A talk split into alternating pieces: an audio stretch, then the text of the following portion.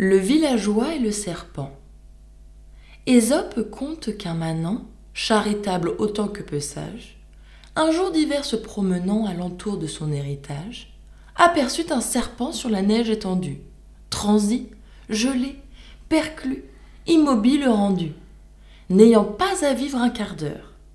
Le villageois le prend, l'emporte en sa demeure, et, sans considérer quel sera le loyer d'une action de ce mérite, il l'étend le long du foyer, le réchauffe, le ressuscite. L'animal engourdi sent à peine le chaud, que l'âme lui revient avec la colère.